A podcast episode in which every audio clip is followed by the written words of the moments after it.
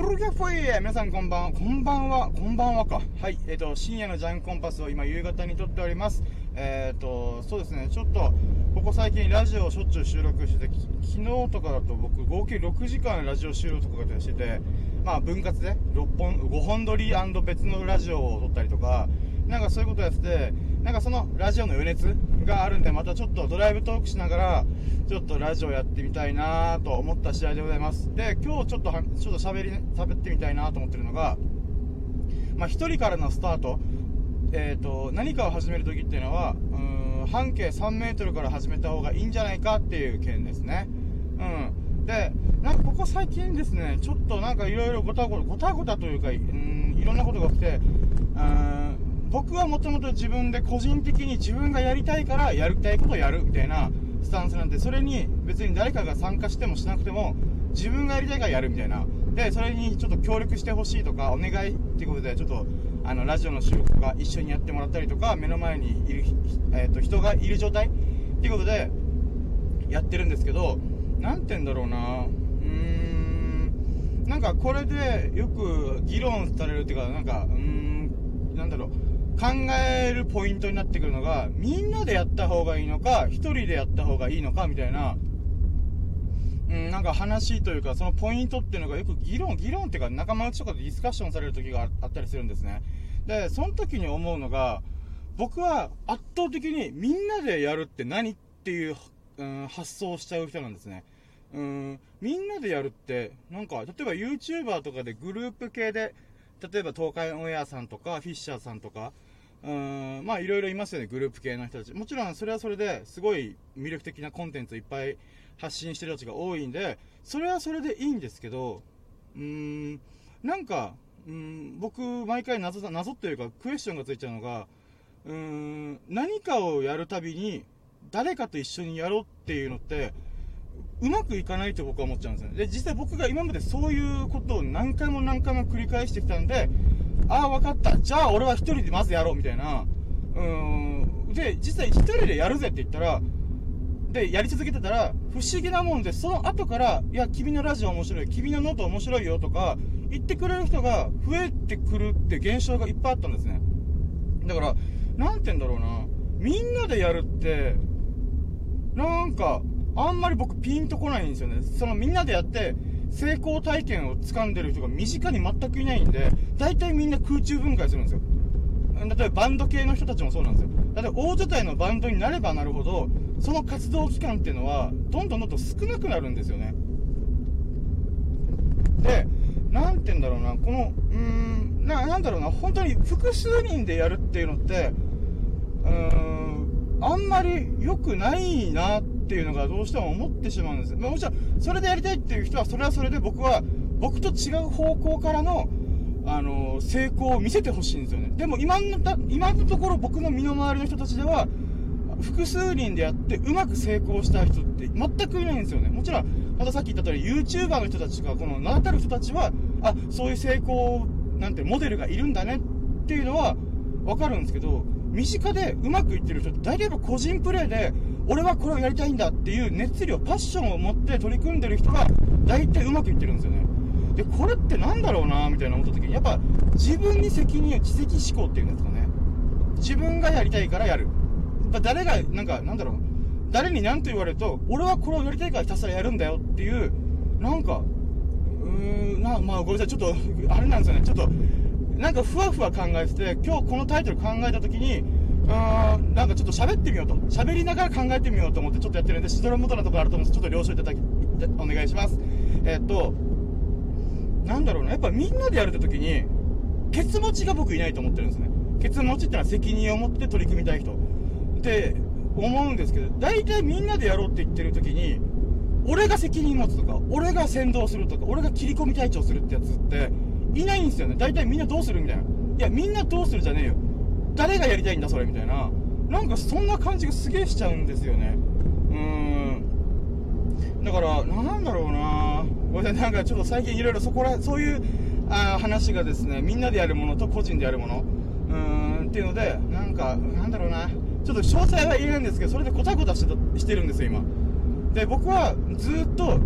あの、いや、誰がまずやりたいんだ、それを、みたいな。その新しい取り組みをまず誰がやりたいの？でそのファッションどれくらいなの？みたいな。っていうのを聞いてるんですけどみんなふわふわしてるんですよ。とりあえずみんなで集まればいいんじゃんみたいな。あまあ集まる分にはいいけどそのその集まりには僕は参加したくないんですよ。なぜなら僕は僕がやりたいことに人生の時間を全て捧げたいんでなんて言うんだろう。僕がやりたいことがみんながやりたいことと繋がってるんであれば僕は全然やるんですけどみんながやりたいことにやりたいことをやろうって言ってる時って順番が逆だと思ってるんですよ。みんなでやりたいじゃなくて俺がやりたい。僕がやりたい私がやりたいっていうやつが集まってみんなでやるったら正解なんですけどみんなでやろうぜって言って個人にその責任とかパッションが集約することってなんかないんですよね。だからさっき言った東海オンエアさんとかフィッシャーさんって僕の予想おそらくですけどみんながこの同じくらいの熱量を持てたんじゃねえかな。もしくはその例えば東海オンエアだったらあの哲也さんとかがやりたいんじゃ私はみたいな感じで遊びの流れからやったとかなんかそんな感じっぽいなと思って。まあもちろんみんな、えーと、強烈なキャラクターの人たちがいっぱいいるんでうんなんだろうな。やっぱそこでバランス取れてるのってみんなが個人個人自分がやりたいことがあるんだろうなその東海オンエアとチャンネルの中に。ってなった時にはバランス取れるけどうーんでもそれってやっぱりあんまいないんじゃないかなって僕は思っちゃいますね。うん。なんかそれをですねなんかふつふつとちょっと感じてしまいました。うん。なんだろうな。なんかごめんなさい。今ちょっとあのー、なんだろうな。うん。ちょっとドライブしながら話してるんでちょっとごめんなさいコメント欄見れてないんですけどうん。やっぱみそこに関してちょっとなんかいろいろ思うところがある人がコメントしてくれてるっぽいんでちょっと後で落ち着いた時に読み上げます。うーん。だからなんだろうなと思ってみんなでやりたいっていうのって本当になんかリスクしか僕はないと思ってるんですね。つまり空中分解するリスクしか感じないんですよね。でも1人でやりたいことをやった時ってやめる時とかもああなんかこれこの遊び飽きたから他の遊び行こうみたいな感じで例えば僕だってノートそろそろ飽きたから次行こうとかスタンド FM 飽きたから次行こうみたいななんかそういう風にフットワーク軽く動けるんででもこれみんなでやり始めたらもう地獄ですよ。あのー、もうノート飽きたからやめたいって言ってもいやいやいやいやみんなやってんだからさみたいなとかスタンド FM やめたいって言っても飽きたからやめたいって言ってもいやいやいやいやいやいやみたいな。てかそんななんかうんなんだろう。なんだろうな。みんなで楽しくって言ったのがいつの間にかみんなが鎖になる瞬間って往々にしてあるよなって僕は思っちゃうんですよね。うん。まあ、だからこそうんやっぱまずは最初始まりは1人から。1人のあのもうなんかとんでもなくやりたいっていうパッションから始まってそこから半径3メートル以内つまり自分でケツ持できる範囲で、えーとさえーと、作業というか取り組んでいく。でその中でその半径3メートルの中で、あのー、なんだろう活動していった中であ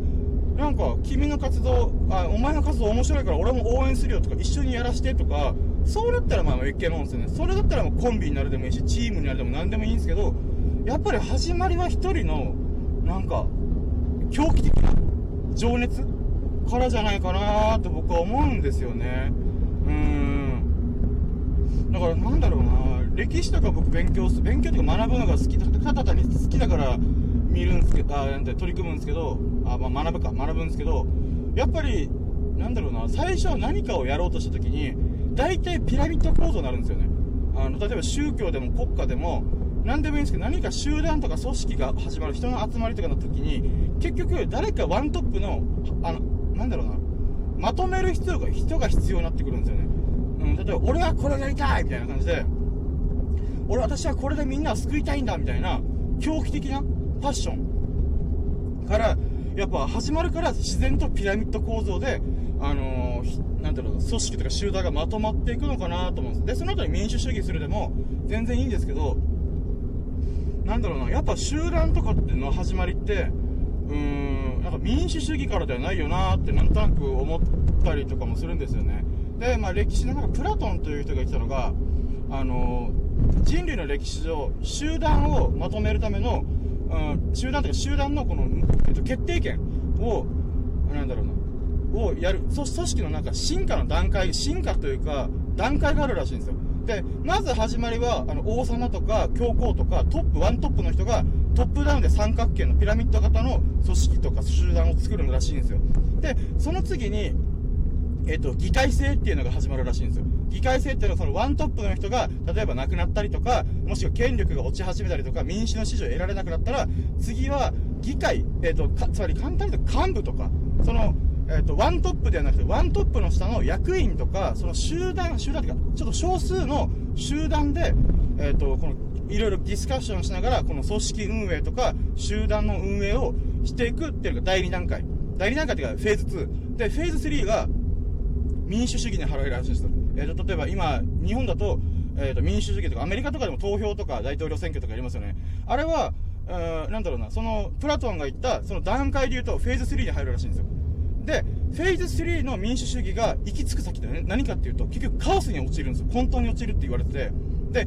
そのフェーズ4の混沌カオスも誰もまとめることができない。民主主義もいろんな人がわーわーみんないろんな意見をぶつけ合って、最終的にまとまりがつかなかった時に何が起きるかと、まあ、混乱、混沌。ただ、この混沌の中に、またはワントップの協力的なカリスマ性を持ったやつが現れるらしいんですよ。時代で、このフェーズ4が終わった次何が起きるかって、またフェーズ1に行くんですよ。さっき言ったワントップの。で、それをずっとぐるぐる回ってんだよってことをプラトンが提唱したらしいです。その数千年前に。数千年前って言ったら2000年前くらいかな。にあって、僕この話を聞いた時になるほどなと思って、大なり小なり、例えば中小企業とか零細企業でも何でもいいですけど、何か数人の人数が集まって、それがどんどんどんどん巨大化して100人、1000人規模の集団になった時に、とかその歴史、時間の経過によってまた、うん、そのフェーズ1、2、3、4が繰り返される、循環するみたいなことを、プラトンはあの、その、何、2000年ぐらい前の時提唱してたらしいんですよ。で、僕これ聞いた時に確かになーってめっちゃ思ったんですよね。歴史のなんか、この国家とか宗教とかでっかい団体、集団は、すべからくこのフェーズ4の、あ、フェーズ、4つのフェーズの中を循環してるんですよね。だから、例えば今中国で、あの、独裁政治してんじゃねえかみたいな、えっ、ー、と、まあ、あの、共産党の方々が、で、それはそれで僕は、ああ、歴史の循環だからフェーズ1の中にいるんだなと。ワントップで、バーってそう突き進んで、で、その次に、えっ、ー、と、議会制、例えば共産党とか、一部の少数部隊、少数の集団が、えっ、ー、と、大きい集団をまとめるみたいな。だから、この次に民主主義に行くのかどうかわかんないんですけど、でも多分、まあ、どっかのタイミングで民主主義、えー、が、うん、なんだろうな、中国の中で生まれるかもしれない。だけど、じゃあ、今現在アメリカとか日本って、今民主主義、選挙で取り行ってますけど、そこの部分で言うならば、うーん、えっ、ー、と、なんて言うんだろうな。えっ、ー、と、あ、ごめんなさい。ちょっと今コメント軽く言っちゃった。えっ、ー、と、誰もいなくなっちゃった。まあいいや。えっ、と、だから民主主義で言うならば、うーん、おそらくプラトンが言うならば、次の時代にはカオスの状態が生まれると。で、民主主義の行き着くだけ混沌だと。だけど混沌の中にまたワントップのカリスマの人が現れるみたいな。でもやっぱそうなんじゃねえか。今ネット社会でまさに民主主義が混沌となり始めてる時代に突入してる気がするんですよね。で、その混沌の中に、例えばトランプ大統領とかいうカリスマ的な人が現れて、えっ、ー、と、またそのフェーズ1、2、3、4を繰り返していくっていうのがあると思うんですんで、ただね、僕がですね、ちょっと今回のテーマ何が言いたいかというと、やっぱりまずは1人から始まるんですよね。フェーズ1っていうことは、始まりの1なんですよね。始まりの段階はやっぱり1人の圧倒的な、やりたい、これをやりたいんだっていうことから始まる気が僕はするんですよね。うん、だからなんか一概に1人でやることが悪いとか、民主主義でみんなでやることが悪いとは言わないですけど、それには段階があるんだよっていうのは、なんかあるとは思うんですけど、うん、なんだろうな。やっぱり難しいもんで、僕がわーってこの話をしても、やっぱみんなには伝わらないんですよね。まあ別にみんなが悪いと僕は思ってませんよ。あの、みんなはみんなの考え方があること、それは尊重するんですけど、僕は歴史とか、その今までの人類が歩んできた道のりを鑑みると、やっぱりまずは一人から始める、始まるよなって思うんで、まずはその取りこの今ごたごたしてる取り組みって、誰がやりたいのとか、なんだろう、うん、責任、結論するの誰なのとか、まあ、これ、なんか堅苦しい話ってみんな言うんですけど、みんな言うんですけど、僕は、いや、そうじゃないよみたいな。堅苦しいんじゃなくて、まずは、このパッション溢れるムーブメントを起こす人は誰ですかって聞いてるだけなんですよね。だからなんかそこら辺もなんか僕がなんか堅苦しい真面目っぽいみたいな、なんかことをなんかニュアンス的になんか言われたりとかするんで、あ、そっかー、みたいな。うーん、まあ不思議なもんだな。うーん。でも多分そうなるような90何パーでも確率で、このみんなでやるっていうことを最初のフェーズ1に持ってこようとするときって、大体うまくいかないっていうのが歴史が証明してるんだけどなーみたいな。うーん。まあだから、